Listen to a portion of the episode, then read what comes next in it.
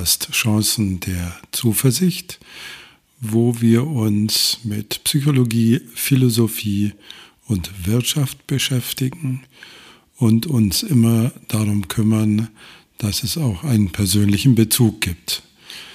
Ja, Julia hat sehr viel um die Ohren. Sie ist heute nicht dabei. Und ich habe mir gedacht, ich nehme mal einen meiner Texte und lese den vor.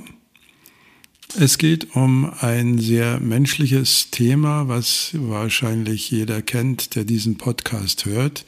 Es geht um die Frage der Kränkbarkeit von uns Menschen und die Frage, warum kränkt uns eigentlich Kränkung? Was ist der psychologische Prozess dahinter? Und schon geht's los. Die Beleidigung.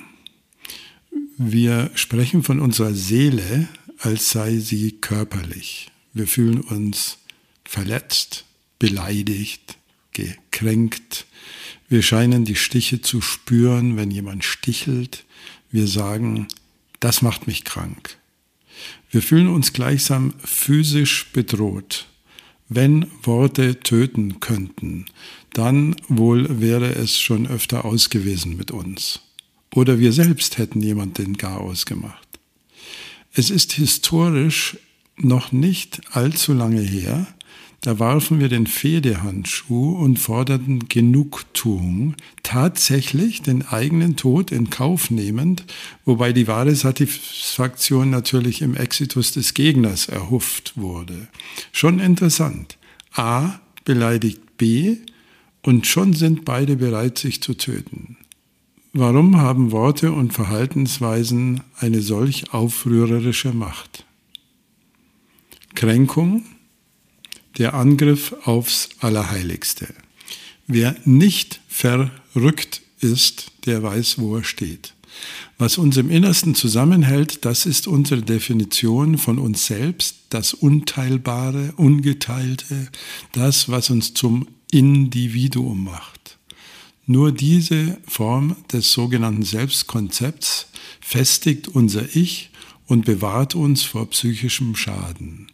Wir haben eine Idee davon, wer wir sind, was wir können und wie wir sind. Wir legen uns Rechenschaft darüber ab, warum wir etwas tun oder lassen und wie wir es tun. Um die Identität zu wahren, rechtfertigen wir uns. Das heißt, wir fertigen uns das Recht selbst und damit legitimieren wir unser Tun. So schützen wir unser Ich, das Allerheiligste der Persönlichkeit. Was dieser Selbstdefinition, dem Selbstbild nicht entspricht, das muss demnach bedrohlich sein. Ich stelle mir das in Analogie zum Immunsystem so vor, dass der Fremdkörper Kränkung herausgeeitert werden muss.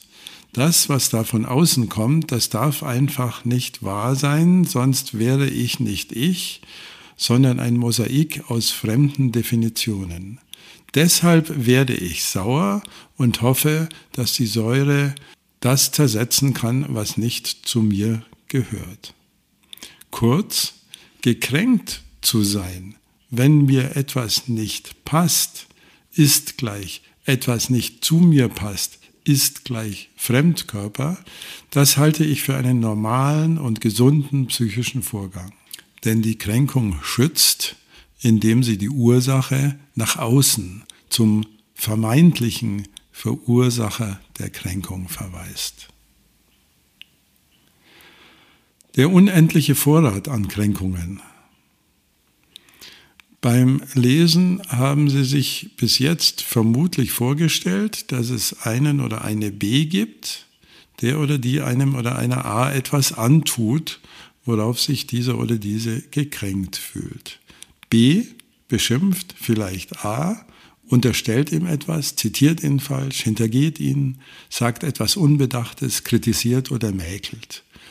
Die Menge dieser Verhaltensweisen ist überschaubar. Ins Unendliche explodiert der Kränkungsvorrat aber durch folgendes Phänomen. Wir können beliebig viele Erwartungen an unsere Mitmenschen erzeugen.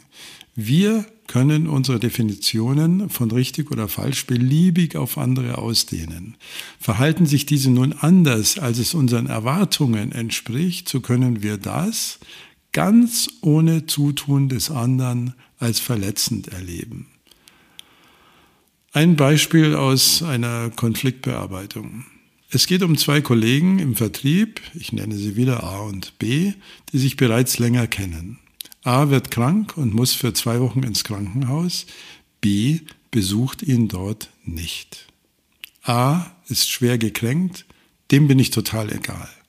B dachte, das Beste, was ich für A tun kann, ist ihn in Ruhe zu lassen. Diese dauernden Krankenbesuche sind nur Stress für einen Kranken. Solche völlig unbeabsichtigten Konfliktentwicklungen ereignen sich täglich. Viele davon bleiben immer unter dem Teppich, obwohl sie dramatische Auswirkungen auf Verhalten und Beziehungen haben können und meist auch haben. Natürlich ist man gut beraten, sich einigermaßen zivilisiert zu benehmen und seine Mitmenschen nicht offen oder verdeckt über oder unter der Gürtellinie zu attackieren. Es gehört zum sozialen Lernen, so zu kommunizieren, dass wir andere ernst nehmen und offen mit ihnen umgehen. Es muss unser Ziel sein, andere nicht ohne Not zu verletzen. Es ist aber nicht möglich, Kränkungen zu vermeiden. Denn zu einem großen Teil bestimmen andere, wodurch sie gekränkt und verletzt werden, nicht wir. Feedback, die domestizierte Form der Kränkung. Nun wird ja allenthalben einer Feedback-Kultur das Wort geredet, Rückmeldungsgespräche werden trainiert und implementiert. Und wenn das alles nicht reicht, dann gibt es ja immer noch die Mitarbeiterbefragung und das 360-Grad-Feedback. Dafür bin ich gerne zu gewinnen und auch ich gehöre zu den Beratern, die solche Verfahren empfehlen und trainieren, allerdings nur, weil es oft nicht anders geht. Das persönliche Feedback wäre allemal besser als alle anonymisierten und auf Kreuzchen reduzierten Instrumente zwischenmenschlicher Interaktion. Aber warum läuft das nicht einfach so? Warum ist offener Austausch auf Augenhöhe offensichtlich so verdammt schwierig? Warum werden Geld und Zeit in Kommunikationskrücken investiert? Die Antwort erschließt sich aus dem, was wir oben ausgeführt haben. Weil Menschen persönliches und offenes Feedback wegen seiner Kränkungsgefahr sehr schlecht aushalten können und es daher vermeiden, wo es nur geht, denn es könnte negativer ausfallen als erwartet. Auch bei offiziellem oder institutionalisiertem Feedback ist eine psychisch motivierte Immunreaktion zu erwarten. Gehe nicht zu deinem Fürst, wenn du nicht gerufen wirst. Mitarbeiter und Mitarbeiterinnen auf der Hierarchieleiter eine Stufe tiefer als ihr Chef oder ihre Chefin wissen um die Gefahr, dem Chef oder der Chefin die Meinung zu sagen. Und zwar nicht in der übertragenen Bedeutung des Ausdrucks, sondern auch in der wörtlichen. Einfach die eigene Meinung zum Gegenstand eines Gesprächs machen? Schon das erleben viele Mitarbeiter als einen Spießrutenlauf. Denn der Hierarch oder die Hierarchin kann Rückmeldungen zurückweisen, subtil, offen, durch Ignoranz, durch Bevorzugen freundlicherer Kollegen oder Kolleginnen, durch Bemerkungen, Sticheleien, durch schlechtere Bewertungen bei der Gehaltsfindung, durch die Art und Weise der Aufgabenverteilung und so fort. Ein Mitarbeiter oder eine Mitarbeiterin, die von ihrem Vorgesetzten oder von ihrer Vorgesetzten ein für ihn oder sie kritisches oder aus ihrer oder seiner Sicht falsches Feedback bekommt, kann sich demgegenüber nur ungleich schwerer zur Wehr setzen. Das Basisdilemma, Feedback und die hierarchische Deutungshoheit. Immer wieder konnte ich folgendes Phänomen beobachten. Vorgesetzte, die in institutionalisierten oder spontanen Feedbacks Positives zu hören bekamen, waren ehrlich daran interessiert, auch Kritisches zu erfahren. Sie wollten weiter an sich arbeiten. Ganz anders bei denen, die nicht so gut wegkamen. In der Regel hatten sie zahlreiche Erklärungen, warum man das so nicht sehen könne, warum Rückmeldungen in dieser Form falsch seien oder sich nur auf Situationen bezögen, die im Gesamtkontext der Führungsleistung eher unbedeutend seien. Und genau darin offenbart sich das grundsätzliche Dilemma einer jeden Form von Aufwärtsfeedback. Die Deutungshoheit des Feedbacks ist streng an die Hierarchie gekoppelt. Das heißt, die Auslegung des jeweils höher angesiedelten ist strukturell mächtiger und sie wird im Gesamtsystem stets wirksamer sein als die Auslegung des oder der Untergebenen. Was immer man als Mitarbeiter nach oben meldet, der Chef kann es deuten, wie er oder sie will, also auch die Chefin, und er wird das zu ihren oder seinen Gunsten tun. Natürlich ist die Interpretation von Feedback ein generelles Phänomen und daher in gleicher Weise im nicht hierarchischen Raum vorzufinden. Da auf Augenhöhe aber Waffengleichheit herrscht, müssen die Verhaltenskonsequenzen anders ausgehandelt werden. Man kann seinen Kollegen eben weder rausschmeißen noch befördern. Die hierarchisch ausgelebte Deutungshoheit führt regelmäßig zu kuriosen Interpretationsschleifen. Zum Beispiel so. Schlechtes Feedback erhielte man, so erklärt mir ein Vorgesetzter, dadurch, dass man mutig, entschlossen und in der Folge unbequem führe. Und das gefalle den Mitarbeitern oder Mitarbeiterinnen eben nicht immer positives Feedback zu bekommen, sei hingegen ein Zeichen von Führungsschwäche und Weicheitum. Das mag schon sein, aber wenn die vollkommen beliebige Interpretation von Rückmeldungen die Konsequenz aller unserer Feedbacks-Tools ist, dann kann man getrost auf sie verzichten und Geld und Zeit anders investieren. Und in der Tat, ich glaube nicht daran, dass Führungskräfte ihr Verhalten nur aufgrund beispielsweise eines 360-Grad-Feedbacks ändern. Und auch der durch das System vorgeschriebene Workshop wird keine Wunder bewirken. Es sei denn, es gibt einen noch höher angesiedelten Protagonisten, der das Feedback wieder im ursprünglich intendierten Sinne verteidigt und seinerseits sichtbare Konsequenzen fordert. Natürlich darf bei all dem nicht vergessen werden, dass das Unternehmen als Ganzes einen großen Vorteil durch Befragungsinstrumente hat.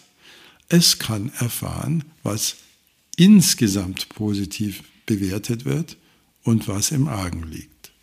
Hier gekränkt dort versenkt. Es gilt noch ein weiteres Phänomen im Zusammenhang mit der allzu menschlichen Verletzlichkeit zu bedenken. Unser Wahrnehmungssystem arbeitet stets daran, Komplexität zu reduzieren und es uns möglichst einfach zu machen. Der biologisch-evolutive Grund ist klar. Langes Nachdenken war oft tödlich. Deshalb formen wir aus Abermillionen von Reizen ein simples Bild, ein einfaches Urteil. Töpfchen oder Kröpfchen. Wer lügt, der stiehlt. Einmal so, immer so. Und die weitwunde Seele hat schon gar keine Lust mehr auf Differenzierung. Diese Tendenz zur sogenannten Monovalenz in Konflikten wird in der Literatur bestens belegt. Und auch die Gehirnforschung kann klar zeigen, dass das limbische System, insbesondere ein aufgeregter Mandelkern, weite Areale unserer Vernunft abschaltet und sich in dumpfer Präzision auf den Feind einstellt, wenn erlebte Kränkungen im Spiel sind. So funktionieren wir. Und sagen Sie nicht leichtfertig, dass Sie anders handeln würden. Am Montag hat er mich aufs Hemd blamiert und mich bloßgestellt, aber ansonsten ist er ein feiner Kerl und ich denke über seine Beförderung nach. Das ist nicht gerade die einfachste Übung für den Homo sapiens. Das übliche Training wirkungslos. Die Oberflächenveredelung mit Hilfe von Kommunikationstools wird die Feedback-Kultur nicht verbessern. Und Feedback-Kultur heißt immer, dass der Mitarbeiter oder die Mitarbeiterin, also der oder die, der oder die in der Hierarchie weiter unten angesiedelt ist, sagen kann, was er denkt und was sie denkt. Um diese potenzielle und einzig fruchtbare Auseinandersetzung zu vermeiden, sind die meisten Verfahren so konzipiert, dass der wirkliche Austausch von vornherein unterdrückt wird. Der Chef oder die Chefin hat vom Unternehmen sein Formular bekommen. Er wird angehalten, den Mitarbeiter auf Skalenpunkte zu reduzieren, Klammer auf, weil dies objektiver sei, Klammer zu und beeinflusst auf dieser Basis auch, die, auch noch die gehaltliche Entwicklung der ihm anvertrauten. Kraft seiner oder ihrer hierarchischen Stellung behält er oder sie dabei stets auch die Deutungshoheit. Im Training hat er oder sie gelernt, wie er oder sie sein Feedback formulieren soll und wie er oder sie das Gespräch übersteht. Und er hat oder sie hat gelernt, wie er oder sie am besten mit renitenten Mitarbeitern umgeht. Er oder sie hat nicht gelernt, wie er oder sie mit möglichen Rückmeldungen an ihn selbst verfahren könnte. Allen, Klammer auf, Fragezeichen, Klammer zu, Führungsseminaren ist der selbstverständliche Blick von oben nach unten gemein. Wie lenkt, motiviert, organisiert man Mitarbeiter, wie kommuniziert man mit ihnen. Seminare, die Mitarbeiter stärken, stärken, auch in der hierarchisch inferioren Position dem Vorgesetzten mit offener Kommunikation zu begegnen, die gibt es leider kaum. Sie setzen sich zu schnell dem Verdacht aus, Anleitung zu subversiven Übergriffen zu sein und einer organisierten Meuterei Vorschub zu leisten. Ein pauschaler Vorwurf an alle Vorgesetzten, auf Feedback verzichten. Mithin beobachten wir gleichzeitig zwei Phänomene. Enorm aufwendige Verfahren, Feedback, auch und vor allem nach oben zu institutionalisieren und auf der anderen Seite im Führungsalltag Verfahren und Verhaltensweise, die genau den gegenteiligen Effekt haben. Die Tabuisierung offener Kommunikation. Im Kraftfeld dieser Magdeburger Halbkugeln wird Kommunikationskultur sich nicht entwickeln können. Da diese Tabuisierung aber nicht Konsequenz gezielter Ignoranz, sondern Folge psychologisch an sich gesunder, weil identitätssichernder Mechanismen ist, lässt sie sich nicht einfach verächtlich vom Tisch wischen. Und da es sich um ein allgemein beobachtbares Phänomen handelt, zielt die Beschreibung selbstredend nicht nur auf Vorgesetzte. Natürlich werden auch MitarbeiterInnen Rückmeldungen eher zurückweisen, wenn sie ihrem Selbstkonzept widersprechen, woran sich Vorgesetzte oft die Zähne ausbeißen. Nur werden diese sich eben schwerer tun, ihre Sicht der Dinge machtvoll zu verteidigen. Es geht damit keineswegs darum, irgendjemandem irgendetwas vorzuwerfen. Das wäre zu billig. Vielmehr muss es unsere Sorge sein, Wege zu finden, offenen Austausch trotz seiner möglicherweise beleidigenden Wirkung gangbar und fruchtbar zu machen. Denn im Verzicht auf Feedback, in welcher Richtung auch immer, kann nicht die Lösung liegen. Ohne Rückmeldeschleifen sind Systeme radikal gefährdet, so als würde man einem Autofahrer die Scheiben zukleben. Gibt es Auswege aus dem Dilemma? Jede Führungskraft hat aktives Zuhören gelernt und trainiert. Meiner Beobachtung nach ist es im Alltag aber kaum sichtbar. Man sehe sich nur die Kommunikation bei Meetings an. Das liegt sicherlich nicht daran, dass die Methode intellektuell überfordern würde oder daran, dass der Sinn nicht einsichtig wäre. Der Grund ist ein ganz anderer. Wer zuhört und offene Fragen stellt, der bekommt Antworten zu hören.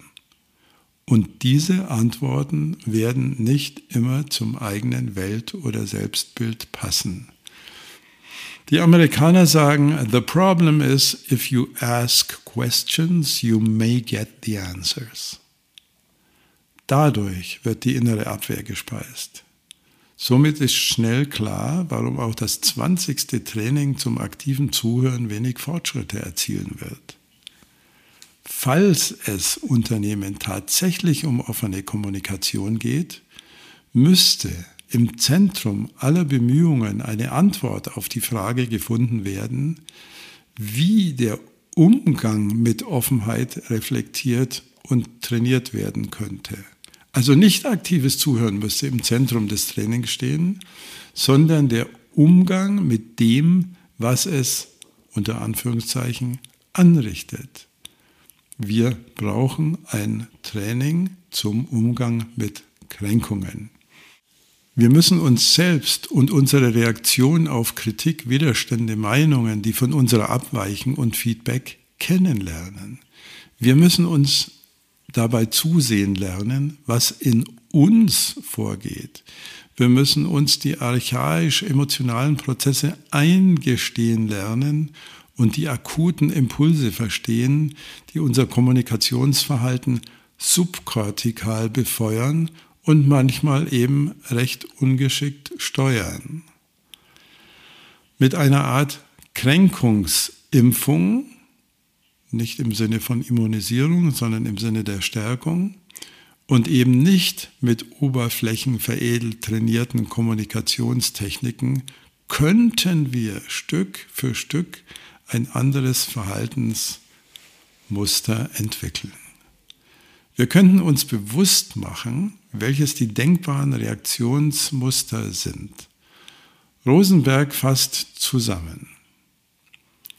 Die wahrscheinlich häufigste Reaktion, Klammer auf, auf erlebte Kränkung, ist die Aggression nach außen. Da irren sich die anderen. Ich fühle mich gekränkt, also haben die anderen etwas falsch gemacht. Sie benehmen sich schlecht. Sie sehen nicht, wie gut ich es meine. Zweite Möglichkeit, die Aggression nach innen. Was bin ich doch für ein Idiot? Habe ich wieder mal alles falsch gemacht. Nach Rosenberg sind aber auch folgende Reaktionsmuster auf kritisches Feedback denkbar, beobachtbar und trainierbar. Empathie nach innen. Die Kränkung annehmen lernen, das ist der erste Schritt. Der zweite Schritt ist zu erkennen, welches Bedürfnis hinter meiner eigenen Kränkung steckt. Also eine Zwiebelschale tiefer. Hier greift übrigens authentische Kommunikation oft zu kurz, weil oder wenn sie auf der Ebene der Gefühlsäußerung stehen bleibt. Gefühl, ich bin stinksauer auf euch und gekränkt ohne Ende. Rosenberg aber zeigt, dass es sehr zielführend sein kann, auch das eigene Bedürfnis mitzuteilen. Vielleicht dieses. Mir ist bewusst geworden, wie wichtig mir eure Anerkennung ist klingt schon ein bisschen anders. Möglichkeit Nummer zwei, Empathie nach außen. Hier geht es um die gleiche Frage. Welches Bedürfnis steckt hinter dem Feedback, dem Verhalten der oder des anderen? Den Empfänger zu ärgern, ihn grundlos zu attackieren, sicher nicht. Genau darüber zu sprechen, Das wäre ein unermesslicher Fortschritt. Das heißt, um es noch einmal zu sagen, die üblichen Kommunikationsseminare mit ihren Tools und Trainingseinlagen haben aus meiner Sicht ausgedient. Kommunikation lässt sich einzig in wirklicher Selbsterfahrung lernen. Nicht äh, gruppendynamischer Psychozauber, Klammer auf, heißer Stuhl, Klammer zu, ist gemeint, sondern ernsthafter Austausch mit anwesenden Kollegen, gesichtswahrendes, konstruktives Experimentieren mit echtem Feedback und der eigenen Reaktion darauf und damit mit der Chance, sich selbst und seine eigenen Reaktionsvorlieben wohlwollend und kritisch zugleich beachten zu lernen. Eine gute Möglichkeit, diese Form von Reflexion zu initiieren, bieten Führungskolloquien. In kleinen Gruppen, fünf bis acht Teilnehmer, erhält jeder die Gelegenheit, Fragen zu einzubringen, die ihn in seinem oder ihrem Führungsalltag beschäftigen. Die Gruppe versucht herauszufinden, worum es dem Protagonisten geht. Sie wird angeleitet, nicht nur in vordergründig sinnvollen Ratschlägen das Thema abzuhandeln, sondern den Menschen hinter dem vorgetragenen Inhalt zu sehen. Oft ist dabei viel Anleitung zur Geduld nötig, die hektischen Lösungsschnellschüsse zu unterbinden und damit äh, die Kollegin und ihr Anliegen wieder in den Mittelpunkt zu stellen. Erst danach erhält der Protagonist sein Feedback oder ihr Feedback. Er oder sie erfährt, wie er oder sie erlebt wurde, wie die anderen seinen Umgang mit dem Thema sehen, eventuell wie sie sich als Mitarbeiter fühlen würden oder Mitarbeiterinnen, wo sie Stärken, wo sie mögliche Fallen sehen. Oft gelingt es durch diese Mischung aus Selbstreflexion und einem ständigen Strom an Feedback, dem Fallgeber zu einem Lösungsansatz zu verhelfen, der natürlich immer nur sein eigener sein kann. Der Trainer oder Facilitator oder die Trainerin agiert hier im wahrsten Sinne des Wortes tatsächlich als Facilitator im Sinne von leichter machen, indem er oder sie es den Beteiligten so leicht wie möglich macht, offen über sich selbst zu berichten und offene Rückmeldungen zu geben und sich darin zu üben, Rückmeldungen anzunehmen. Da alle Themen aus den Teilnehmern und Teilnehmerinnen selbst kommen und nicht von konstruierten oder rezeptüberladenen PowerPoint-Folien, wird der Transfer in den Führungsalltag maximal unterstützt. Am besten außerdem, man trifft sich mindestens ein weiteres Mal, um Erfolge und gegebenenfalls Misserfolge zu bewerten und zu analysieren. Oft erlebe ich einen Quantensprung an Offenheit bei diesem zweiten Treffen. Fazit. Es gibt eine große Kluft zwischen proklamierter und tatsächlich gelebter Feedback-Kultur. Die im Menschen angelegte Immunreaktion gegen Fremdurteile steht offenem Austausch oft entgegen. Institutionalisierte Feedback-Systeme, als Beispiel haben wir das 360-Grad-Feedback diskutiert, vermögen hier kaum etwas zu ändern. Somit ist es ein wesentlich wichtigerer Teil, den Umgang mit Fremdurteilen, die eben immer auch kränkend wirken können, zu erfahren und zu erlernen, als Hochglanzpräsentationen zu Führungstheorien und Kommunikationstechniken präsentiert zu bekommen. Das Führungskolloquium mag dazu eine sehr sinnvolle und transfersichernde Alternative sein. Vielen Dank fürs Zuhören.